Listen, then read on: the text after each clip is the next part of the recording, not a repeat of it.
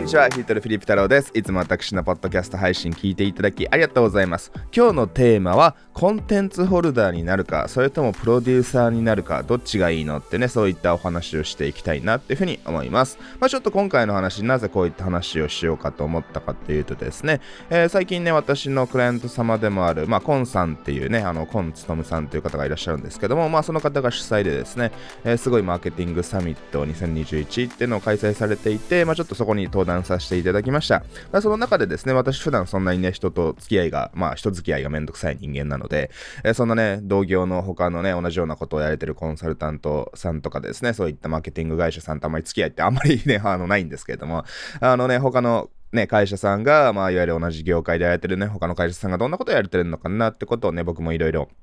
その参考のためにいろいろ他の登壇者さんのお話も聞かせていただいたんですけれども、えー、そこでですね、あの、僕、そこで僕も登壇させていただいたんですけれども、やっぱそこで、やっぱすごくね、いろんな方がおっしゃってたのが、そのやっぱりですね、まあ、こういった業界って、いわゆるそのコンテンツを持っている人と、でね、あの、なんかこういった教えたいことがあると、こういったね、あの、なんかコンテンツがありますよと。で、それを世の中にね、あの、広めて、まあ、ちょっとビジネスを拡大していきたいという、まあ、コンテンツを持ってる人のことをコンテンツホルダーさんと言います。うちの業界ではですね。で、それに対して、その、まあ、マーケッターさんとかプロデューサーさんっていうんですけど、まあ、それを売る側、ね、あの、それをじゃあ実際にこういった形でセールスページ作って、ね、集客ページ作って広告を流していったりしてですね、あの、売るのをやりますよと。そういった売るのに特化したその会社っていうのも結構あるわけなんですよ。ね、あの、その自社でコンテンツホルダーさんを持ってるんじゃなくて、まあ、いろんな会社さん、まあ、いろんなコンテンツホルダーさんと組んで、えー、そういったコンテンツを売っていって、まあ、利益をですね、まあ、どのぐらいの配分にするかは、まあ、人それぞれっていうか会社次第、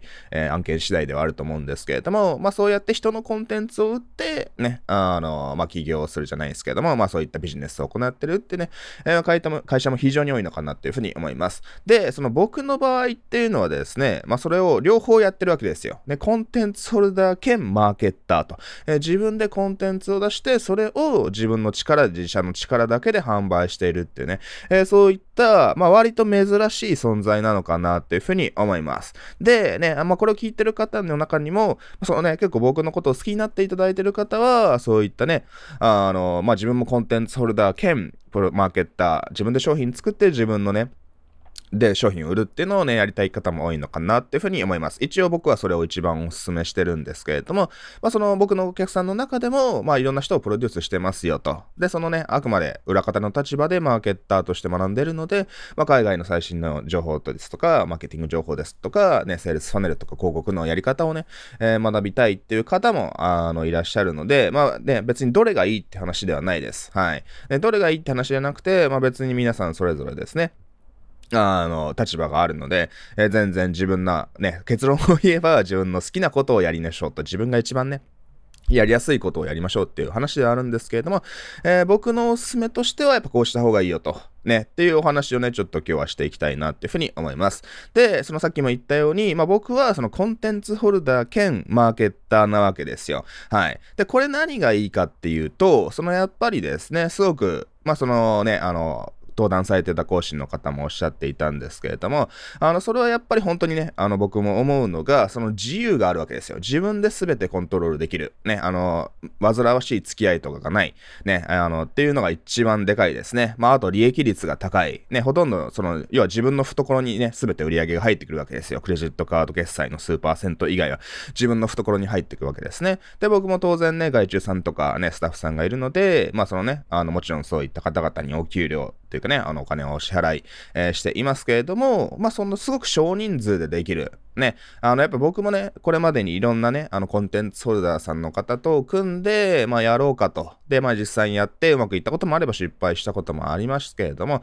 そのやっぱりね、あのー、ね、僕はこのね、僕の強みっていうのは、その、僕の会社っていうのは本当にヒルトル個人事務所みたいなもんなんで、スタッフもいますけどね、あのー、僕のコンテンツをやっぱ世の中に届けていくっていうのが一番得意だなと思ったので、まあ、そういった人と組むっていうのはもうやめました。まあ、今後も基本的にはね、やる必要はないかなというふうに思ってます。で、なぜかっていうと、でそれやっちゃうと、結局ね、あの、まあ、僕もやっぱその人を使うのが得意なわけではないので、ね、人と一緒に仕事をするのが得意じゃないから独立してね、自分でやってるっていうところもあります、ありますので、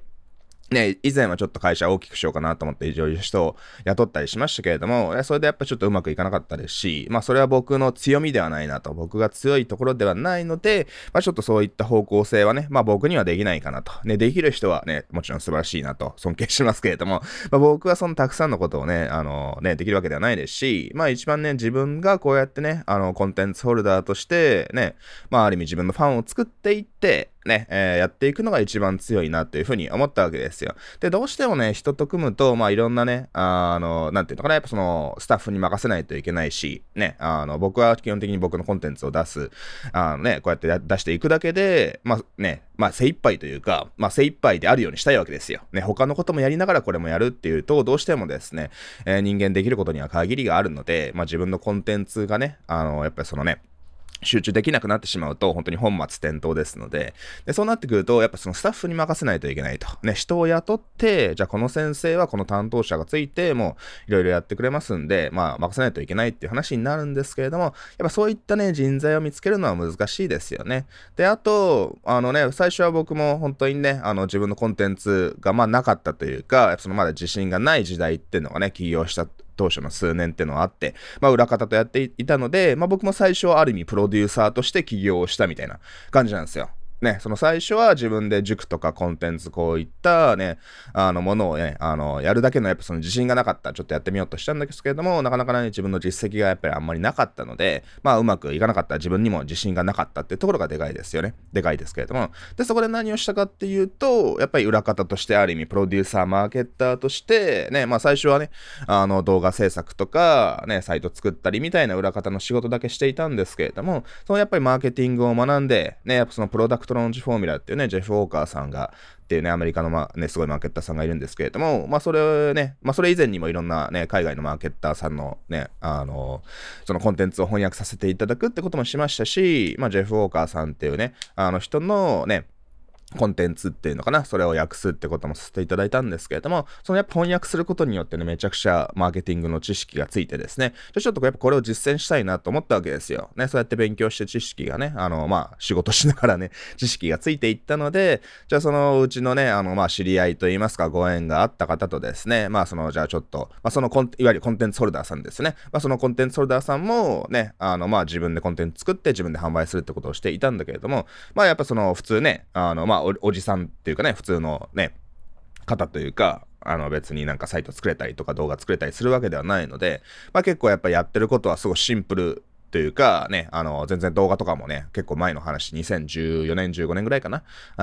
の時代だったのであれ、っていうのはあるんですけれども、そのやっぱりですね、動画とかね、もう使えなかったので、じゃあうちがちょっとやりますよと。うちがちょっとね、一緒にね、あの、一緒にアイディア考えて、で、結局僕も動画の、まあ、先生が意外と話せなかったんで、ね、カメラ向けられると話せない みたいな人多いですよね。まあ、プロデューサーやりたい方はね、ぜひ知っといてほしいんですけど、まあ、その先生も話せないんで、ね、セミナーやれば話せるんですけれども、そのやっぱりですね、あの、やっぱり、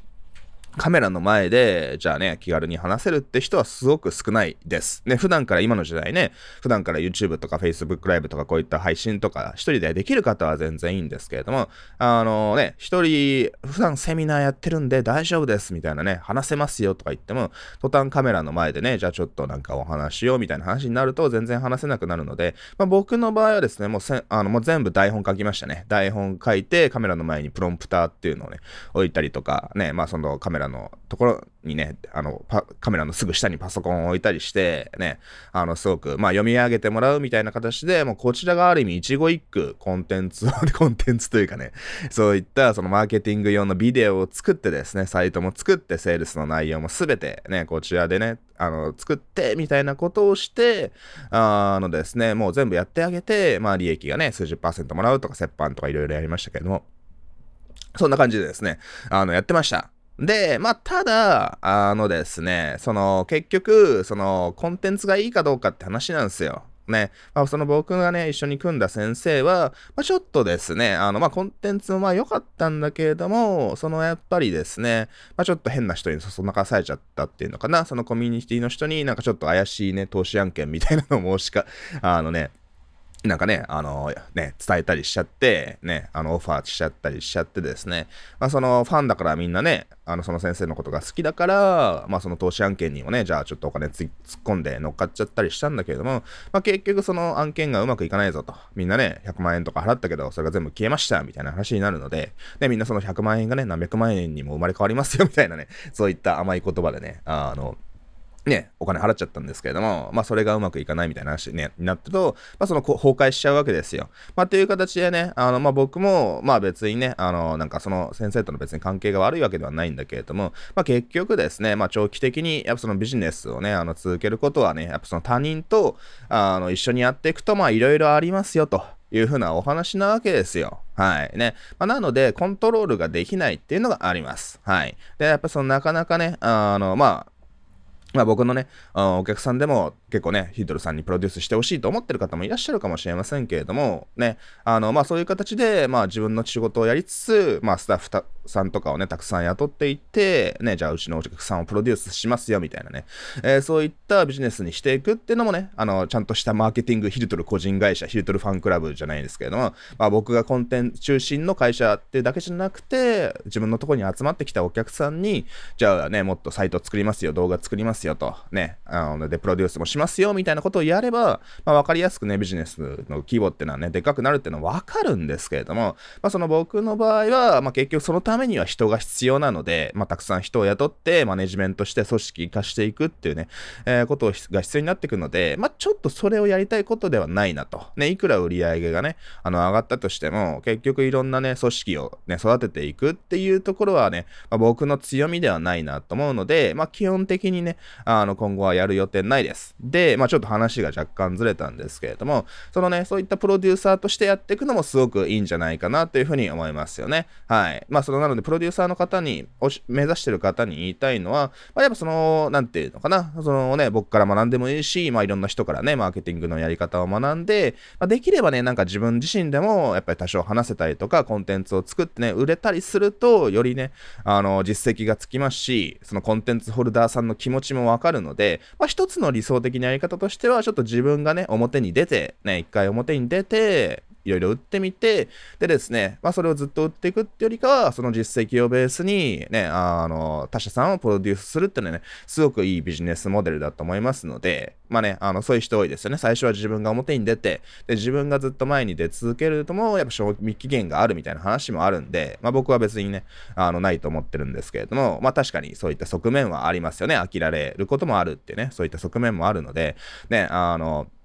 ところもありますんで、まあ、まずはちょっと自分が表に出たりとか、いろいろね、あの、裏方でもいいし、いろいろ実績を積んでいって、その実績をベースに、じゃあそのね、コンテンツホルダーさんを見つけて、うちでプロデュースしますよと。それでちょっと収益を分かち合いましょうみたいなビジネスモデルを、え、やりたいのもね、あの、僕はおすすめかなと。僕はそもそも最初にそれで起業してね、うまくいって、まあ、それがあるからこそ今がありますんで、え、それはね、すごく、あの、おすすめのやり方でございます。はい。で、その個人的には、そのね、あの、僕がちょっと嫌いな考え方があって、ね、あの、まあ、ね、あの、今回、コンテンツホルダーさんとプロデューサーさんと、あとまあ、それをどっちもやりましょうみたいな3タイプがあるってお話をしましたけれども、そのコンテンツホルダーさん専業、ね、あの、まあ、それはそれでね、プロデューサーさんがいて、ね、あの、ね、プロデューサーさんがいて、じゃあコンテンツホルダーさんと組んでやりましょうっていうね、こともお勧めしていますので、一つのやり方だと思いますんで、まあ、コンテンツホルダーだけに、えー、特化するっていうのも僕はね、あの、まあ、ね、必然的にまあそういった方も出てくると思うんですけれども、僕が嫌いな考え方というのは、その私はそのマーケティングには一切関わりたくないと、そのコンテンツホルダーさん側のね、意見として、立場として、いや、私マーケティングには一切関わらないので、私はなんかコンテンツ作ることに集中したいと。えー、だから別にそのなんかね、いや、YouTube もやとかやりたくないし、Facebook ライブとかね、ライブ配信とかも興味ないし、SNS も更新しないし、みたいな。いや、私はとりあえずなんか本を書きますよとかね、あの、講演とかしますと。で、あの、それ以外のところはもう全部任せて、あのね、人に外注したいですみたいな人多いんですけれども、まあ、それはね、ちょっと古い考え方ですよね。はい。あの、ま、プロデューサーさんとかマーケティング会社さんを入れるにしても、ちょっとそれは古い考え方です。割とね、あの、年配の方に多いのかなっていうふうに思うんですけれども、やっぱその、年配の方って言ったらね、その語弊があるから失礼かもしれませんけれども、まあ、傾向として多いのは、まあ、本当にコンテンツホルダーさんに特化すると、私はね、あの、本当にね、あの、文章を書くとか、ね、なんかそのね、コンテンツを磨いたり研修をする、セミナーをするっていうのに特化してるので、まあ、それ以外のことは私がやるべきじゃないみたいなね、えー、そういったことを考えられてる方って結構一定数いるのかなっていうふうに思うわけですよ。でも、そんな時代じゃないですよね。ね、それ昔はね、それでよかったかもしれません。あのね、あの、小説家の大先生とか、漫画家の大先生とか、ね、まあ、そのね、あの、すごく有名になってる方は、まあ、それでもいいと思うんですけれども、まあ、今の時代って、コンテンツホルダーが、もうマーケッター、マーケティングをする時代なんですよ。ね、それは別に難しいことじゃなくてどういうことかっていうと、ね、例えばね、漫画家さんとかね、あの、よく言いますよね。僕ツイッターとかも好きなので、ね、そうすると自分でね、こんな漫画描きましたみたいなね、あの、よかったら見てくださいね、みたいな形でね、そのやっぱり日頃からそのコンテンツホルダーさん、漫画家さんもコンテンツホルダーじゃないですか。ね、あの、で、それに対して出版社とかね、編集者さんっていうのはね、マーケッター、プロデューサー側になるわけですので、まあそういった漫画とかね、その出版関係って基本的にね、あの、出版社っていうコンテンツ、あの、マーケッター、プロデューサーがいて、そのね、漫画とかそのコンテンツを書く人っていうね、コンテンツホルダーが組み合わさっていることで成り立っていますんで、あの、それはそれでね、あの、非常にね、あの、まあ、すごく確立されたビジネスモデルなわけですよ。ね。で、本当に大、ね、有名な先生であれば、じゃあ、例えばワンピースの小田先生であれば、ね、いや、先生、小田先生がじゃあね、自分でツイッターを更新するとか、なんかね、YouTube やるとかはないじゃないですか。や、そんな暇があったら、ワンピース書いてくれみたいなね、話になりますよね。絵描いてくれみたいな話になりますよ。だから有名な人は別にね、もうそれでね、食えてて、別にね、あの、そんなことしなくてもいいよって人は全然いいんですけれども、じゃあこれからやっていきたいっていうね、そのもっとね、自分のことを有名になっていきたいっていう立場の人が、今の時代に自分で SNS をやらないとか、自分で情報発信をしないとかですね、なんか動画を自分でやらないとか、ライブ配信ね、ライブ配信は言いましたか。でね、そういった活動をしないっていうのはちょっとありえないです。はい。ね、あの、だから本当にね、漫画家さんでもね、皆さん頑張って最初は Twitter とかに投稿したりとか、自分のね、情報発信をしたりとか、自分こんな感じでね、絵描いてますよ、みたいな日頃から、ね、今ちょっとね、最近なんだっけ、作業してるところをライブ配信するみたいな、そういったね、流行りみたいなのもあるとは思いますけれども、えー、そういう形で、そのコンテンツホルダーさんも、まあ、最低限、やっぱりね、あの、ソーシャルメディアとか、ライブ配信、動画とか、すごく誰でもできる時代になりましたので、ね、あの、もう、その、すごく有名な先生で、いや、私はもう SNS やりません、スマホも持ちませんとかですね、いや、何も情報発信しませんよ、みたいな、えそういった偉偉そうなことが言える人は別にね、まあ、それでいいじゃないですかって話なんですけれども、ね、あの、別に年齢関係なく、これからもっと世の中に出ていきたいっていう方が、いや、私はね、あの、コンテンツ作りだけに集中したいので、それ以外のことは全てマーケティング会社さんに丸だけしたいですってのは、まあ、ちょっとわがままかなみたいに思いますよね。で、そのプロデューサーさん側の視点としても、いや、その、もうあなたに、あなたが売ってくれるんですよねと。ね、あの、要はその、なんていうのかな、あの、コンテンツソルダーさんが、いや、もうマーケティング会社に全てお願いしたいので、私はもう何もしませんよと。ね、あの、決まった時間にここに来て動画撮ってくれとか、講師、講座やってくれればやりますけれども、まあ、それ以外の日頃の情報発信とか、ね、集客に、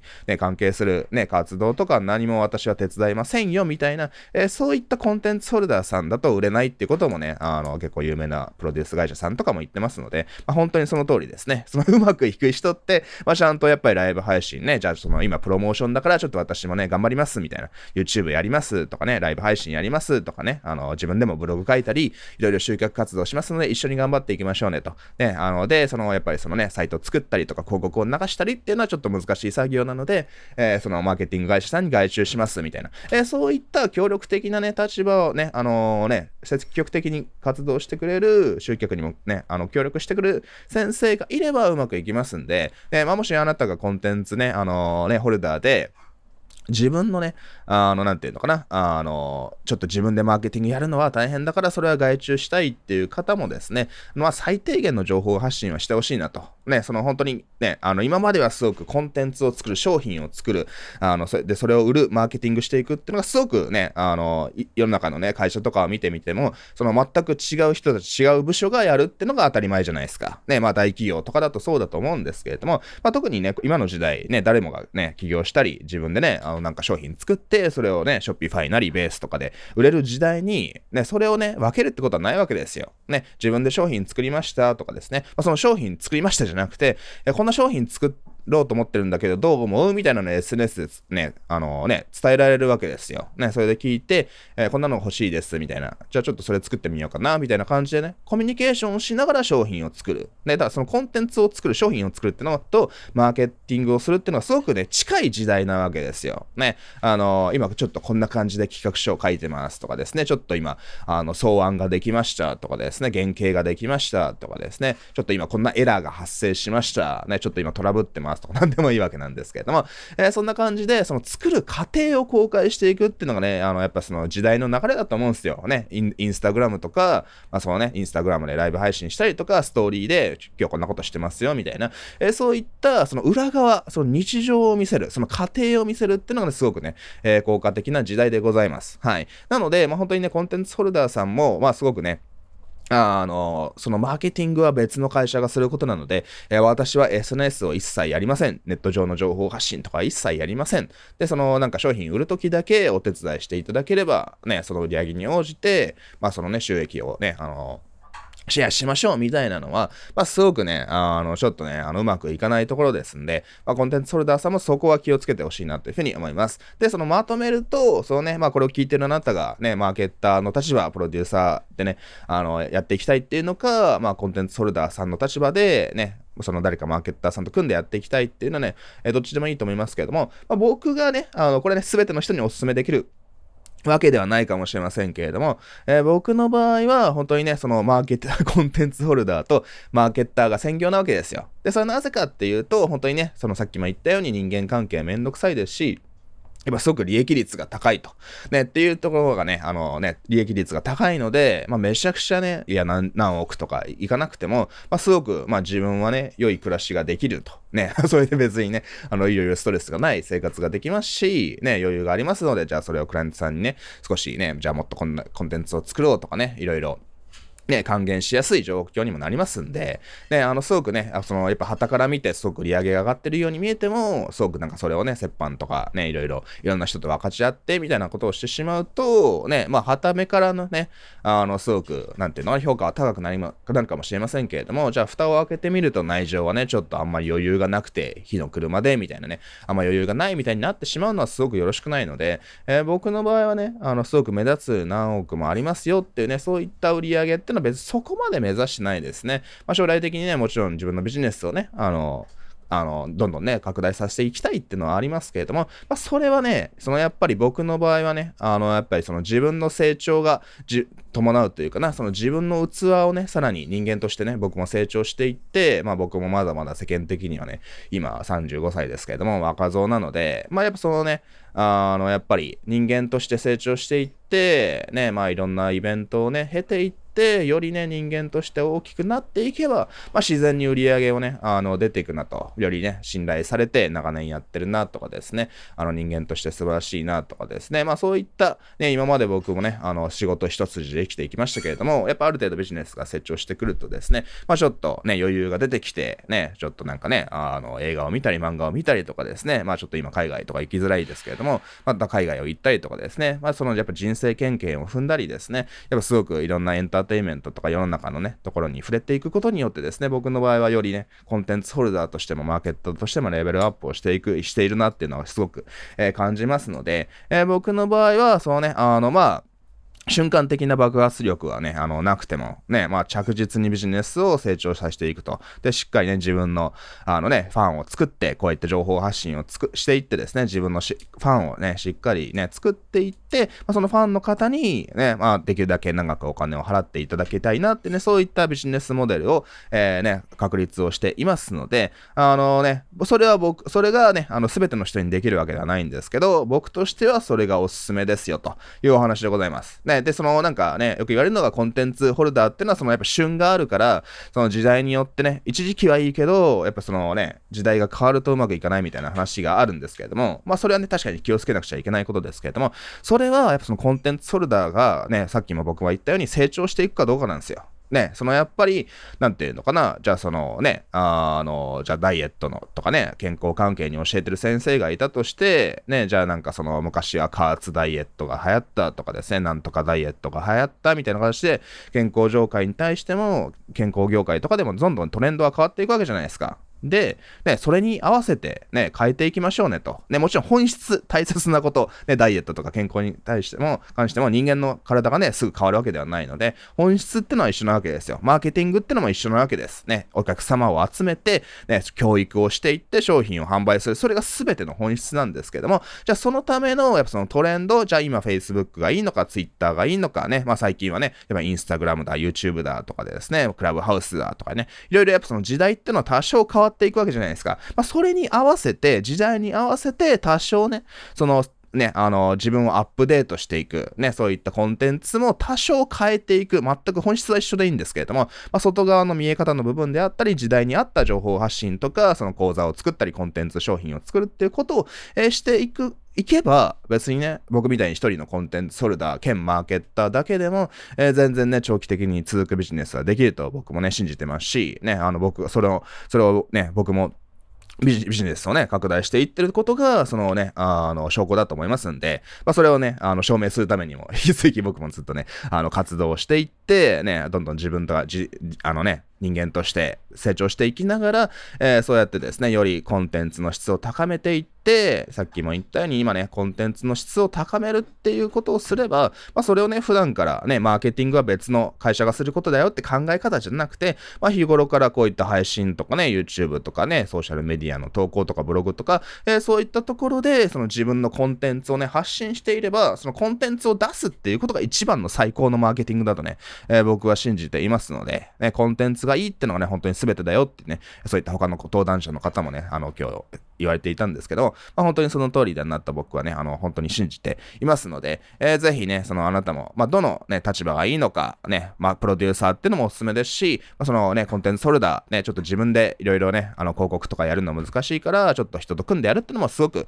えー、いいと思います。で、ただ僕としてはね、あのー、やっぱそのね、自分で基本的に商品を作って、ね、で、そのサイトを作るとか、広告を流すとかはですね、あのー、まあ難しいところでもありますので、外注するのはいいと思いますけれども、なんかそのね、それを作ってくれる会社になんか売り上げのパーセンテージを渡すみたいなことをするよりかは、ね、コンテンツ作りながら、そういったサイトとか広告のね、あのディレクションをする。ね、マークまでクライアントという立場で、こういったことをしたいんですよと。で、こういう形でね、サイトを作って、こういったお客さんを集めてくださいみたいな、そういったなんか丸投げじゃなくて、ね、丸投げをしてしまうんじゃなくて、えちゃんと意図を持って、ね、あの、業者さんを使うっていう風にすれば、えー、全然ですね、コンテンツホルダー兼マーケッターとして、すごく高い利益率で、ね、その、マーケティング会社に丸投げして、利益半分とかそれ以上持っていかれるみたいな、えー、ことにならなくて、すごくね、あの、確立した硬いビジネスを作ることができると、えー、僕は信じていますので、えー、ぜひね、今日のお話を参考にして、あなたが何をしたいのかな、どういったね、